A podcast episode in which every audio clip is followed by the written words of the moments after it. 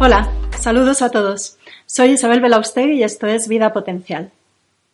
El síndrome de intestino irritable afecta a un alto porcentaje de la población y supone una merma notable en la calidad de vida de las personas.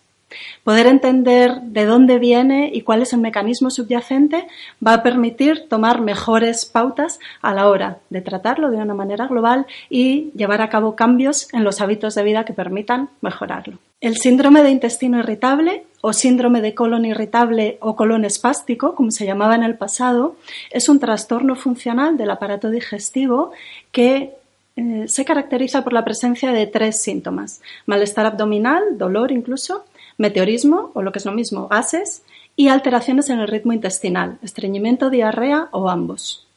Afecta a entre un 10 y un 20% de la población y supone entre el 30 y hasta el 50% de las consultas a especialistas en aparato digestivo. Es una de estas enfermedades que se denominan de diagnóstico de exclusión, que quiere decir que se diagnostica por la presencia de síntomas, hay una clínica con ausencia de pruebas objetivas alteradas. El famoso no tienes nada. No hay nada alterado en las pruebas funcionales, pero sí está habiendo una alteración funcional del aparato digestivo. Se trata de una enfermedad recurrente que cursa con periodos asintomáticos normales y recaídas periódicas, que tiene un impacto importante en la economía, con gastos por absentismo laboral y costes sanitarios. Y lo que es más importante, una repercusión importante en la calidad de vida y el bienestar de las personas que lo padecen. Las personas que sufren de intestino irritable tienen una eh, peor calidad de vida incluso que las personas que tienen enfermedades importantes como el asma, la diabetes o las migrañas. El síndrome de intestino irritable no se considera una enfermedad médicamente grave e importante porque no supone una amenaza para la vida, pero sí una repercusión importante en el nivel de bienestar. Fue descrita por Hipócrates, el padre de la medicina, ya en el siglo V a.C. y descrita con los tres síntomas característicos, el malestar abdominal o dolor, el meteorismo o gases y las alteraciones en el ritmo intestinal. Este es el dato significativo que define al síndrome de intestino irritable, la alteración, la irregularidad en el ritmo intestinal, que puede ser desde un estreñimiento hasta una diarrea o ambos alternando. Y de esta manera quedan descritos tres subtipos, el síndrome de intestino irritable con estreñimiento, con diarrea o el mixto, que tiene una alternancia entre estreñimiento y diarrea. Los criterios diagnósticos del síndrome de intestino irritable nos sirven para comprender el, trasfondo y así poner un tratamiento causal que vaya al origen de la enfermedad. Y por eso las pautas habituales de tratamiento médico se limitan a aliviar los síntomas con antiespasmódicos, analgésicos, eh, laxantes, antidiarreicos. Poder entender lo que subyace en el síndrome de intestino irritable permite hacer un tratamiento más global que vaya al origen y así ayude a curar y a mejorar esta condición e incluso a dar fuerza a tomar eh, cambios en los hábitos de vida. Por eso me voy a detener a explicar las causas de esta enfermedad multifactorial. Hay muchos factores, muchas causas que influyen en el desarrollo del síndrome de intestino irritable, porque creo que si se entiende bien esto, entonces se pueden tomar mejores herramientas para el tratamiento o para llevar a cabo cambios en la alimentación o en el estilo de vida que ayuden a mejorar la condición del síndrome de intestino irritable. También para mi intención es que quede muy claro y que lo entendáis muy bien, entonces lo voy a hacer lo más simple posible para que sea comprensible. Y os dejo el enlace al artículo escrito con todos los datos más desarrollado, más explicado e incluso referencias bibliográficas para los que queráis ahondar, profundizar en los temas que más os interesen. Para eso podéis ir a la página web vidapotencial.com al blog y ahí encontraréis el post de síndrome de intestino irritable.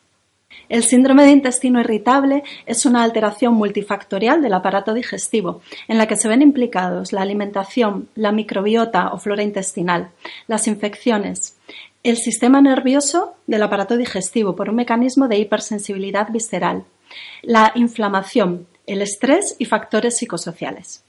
Respecto a la dieta, lo más importante en una persona con síndrome de intestino irritable es detectar si hay algún grado de sensibilidad, intolerancia o alergia a determinados alimentos. Los más comunes son la leche, el trigo, el marisco, los huevos, los frutos secos, algunos pescados y la soja. Para hacer este diagnóstico se pueden utilizar distintas herramientas. Lo que está al alcance de todos y es más sencillo es hacer una dieta de exclusión. Sacar de la dieta durante días el alimento del que se sospecha que hay una reacción adversa, comprobar que los síntomas mejoran y volver a introducir el, alimento y comprobar así cómo reaparece la clínica. Eso eh, dirá que ese alimento está relacionado con los síntomas. También hay pruebas de laboratorio, por ejemplo, para hacer una detección de intolerancia a la lactosa, que es lo más común, se puede hacer un test del aliento o un test de eh, enzimo inmunoanálisis por absorción en sangre para determinados alimentos de los que se sospeche que hay intolerancia alimentaria. Respecto a la dieta también hay que tener en cuenta que es necesario un buen aporte de fibra, porque la fibra alimenta a nuestras bacterias intestinales sanas y además favorece la formación de las heces y con eso un buen tránsito intestinal. Y también es muy importante hacer una dieta libre de alimentos con herbicidas y pesticidas, porque estos tóxicos suponen una irritación para la mucosa intestinal y un daño para la flora intestinal. En las personas con síndrome de intestino irritable se ha observado una alteración de la microbiota, de la flora intestinal, con un desequilibrio, una mayor cantidad de flora del tipo anaeróbico y una menor cantidad de bacterias del tipo lactobacillus y bifidobacterium. Esto es importante porque está relacionado con procesos de fermentación que se asocian con el desarrollo de gases, de distensión, de hinchazón abdominal y dolor. Relacionado con el desequilibrio de la flora intestinal, entra en juego el tercer factor relacionado con las causas del síndrome de intestino irritable, que son las infecciones intestinales. Hasta un 25-30% de las personas con síndrome de intestino irritable debutan tras una infección intestinal y esto está mediado por el desequilibrio en la flora intestinal, en la microbiota y además por un proceso de inflamación en la mucosa intestinal, por el daño que causan esos agentes patógenos, esos agentes lesivos para nuestra salud, que produce una alteración en el sistema nervioso de la pared intestinal que favorece la hipersensibilidad visceral. El sistema nervioso del aparato digestivo es un segundo cerebro, encargado de controlar todo el proceso de la digestión. Detecta nutrientes. Esto es muy bonito. No solo hay detectores del sabor en la lengua, por ejemplo, o en la boca, sino también en el intestino. Hay sensores del sabor dulce a lo largo de la pared del tubo digestivo y esto tiene que ver con la secreción de insulina cuando comemos alimentos dulces, por ejemplo. El sistema eh, nervioso del aparato digestivo, este segundo cerebro, controla que se lleve a cabo correctamente la digestión, que tenga lugar una correcta motilidad y una correcta presión a lo largo de la pared del tubo digestivo. Es el agente encargado de supervisar que todo se lleve a cabo correctamente. Y este segundo cerebro está conectado directamente con el cerebro superior a través del llamado eje entérico cerebral. Clínicamente se sabe que el estrés y las emociones afectan a las personas con síndrome de colon irritable. Por técnicas de imagen se ha observado que hay cambios funcionales en este eje entérico cerebral, el eje que conecta el cerebro con el intestino, y hace que las personas con síndrome de intestino irritable tengan una mayor sensibilidad a los cambios emocionales o los cambios en el estado de ánimo. Además, en estas personas se ha comprobado que tienen unos niveles de serotonina postpandrial, después de la ingesta, más altos que en las personas que no padecen un síndrome de intestino irritable. Y estos niveles altos de serotonina tienen que ver con un vaciamiento gástrico acelerado, una mayor motilidad del intestino, mayores contracciones, un tránsito más acelerado a través del tubo digestivo y una mayor predisposición a las diarreas. Además, en las personas que sufren de síndrome de intestino irritable se han constatado niveles más altos de serotonina después de la ingesta, después de la comida, que en personas que no tienen esta enfermedad. Y estos altos niveles de serotonina, un neurotransmisor característico del sistema nervioso, produce una aceleración del vaciamiento gástrico, una mayor motilidad del intestino, más contracciones y con ello un tránsito acelerado del alimento a través del tubo digestivo y también una mayor percepción del dolor. Esta hipersensibilidad visceral de las personas que sufren síndrome de intestino irritable se ve acentuada además cuando hay algún proceso de inflamación. La inflamación en el intestino irrita o afecta a las fibras nerviosas de la pared intestinal y eso acentúa la sensibilidad visceral, esa hipersensibilidad. El estrés es otro factor clave en el desarrollo del síndrome de intestino irritable. Durante decenios, incluso siglos, los dos últimos siglos, se consideró que el síndrome de intestino irritable era una respuesta nerviosa ante situaciones de estrés externo y trastornos como la ansiedad y la depresión. Se ha objetivado que el síndrome de intestino irritable se da con más frecuencia en las personas que padecen algún tipo de abuso emocional, físico o sexual. Estos factores de vulnerabilidad hacen que la persona sea más reactiva ante el estrés y el síndrome de intestino irritable se manifiesta como una respuesta de incapacidad para cortar la reactividad al estrés. De hecho, en estas personas se han eh, observado niveles más altos de cortisol en orina o en saliva como muestra de un estrés crónico. El síndrome de intestino irritable representa un desequilibrio global en el aparato digestivo a todos los niveles. Por eso, el tratamiento más efectivo será el que contemple todos los factores físicos, mentales y emocionales. El tratamiento integral del síndrome de intestino irritable incluye cambios en la dieta. Lo ideal será hacer una dieta de tipo ancestral, alimentos naturales, no procesados, libres de herbicidas y pesticidas, por eso idealmente alimentos de producción ecológica, reducir el contenido de cereales, por supuesto evitar los alimentos a los que se ha visto que hay una reacción de sensibilidad, alergia o intolerancia y una buena hidratación. También alimentos ricos en fibra, en prebióticos y en probióticos para cuidar el equilibrio de la flora intestinal. Detenerse a hacer una completa valoración del proceso de digestión de los alimentos es muy importante. Hay que revisar cómo se está llevando a cabo la masticación. Hay que tomarse tiempo para comer y masticar, masticar, masticar, triturar bien el alimento e insalivarlo bien, porque la digestión empieza en la boca y hay que facilitar a nuestro aparato digestivo todo el proceso. Otro aspecto muy importante en este sentido es el eh, aporte de enzimas digestivas en caso necesario, porque por un agotamiento del páncreas o por la atrofia de la mucosa intestinal que da una baja señal de estimulación para la secreción de enzimas por el páncreas, puede haber un proceso enlentecido de la digestión. Y si es necesario, se puede aportar un suplemento de enzimas puntualmente que van a ayudar mucho en estos casos. Y otro tema importantísimo en este sentido es el pH del estómago. Por cuestiones biológicas, con la edad declina la secreción de ácido clorhídrico en el estómago y por cuestiones de uso y abuso de fármacos, los famosos protectores gástricos, mal llamados así porque nos dan una falsa sensación de seguridad y lo que hacen es inhibir y cortar la secreción de ácido clorhídrico que es imprescindible para la buena digestión de los alimentos e incluso para un buen desarrollo de la flora intestinal. Hay que hacer un uso de estos fármacos razonable y cuando sea necesario. Estos son tres temas relacionados con la alimentación que conviene revisar y que van a ayudar mucho, mucho a las personas que tengan síndrome de intestino irritable. Un segundo aspecto importante del tratamiento del síndrome de intestino irritable es el de la vitamina D. A todas las personas que tengan síndrome de intestino irritable les recomiendo que hagan una valoración de los niveles de vitamina D, porque la vitamina D se ha visto que guarda una relación inversa con el síndrome de intestino irritable. Es decir, que a niveles más bajos de vitamina D, mayores son los síntomas, la clínica, las molestias del síndrome de intestino irritable. Y en un alto porcentaje de la población los niveles de vitamina D están por debajo de lo saludable. Además, la vitamina D tiene un efecto epigenético. Se ha observado que los marcadores genéticos del síndrome de intestino irritable son modulados por la vitamina D.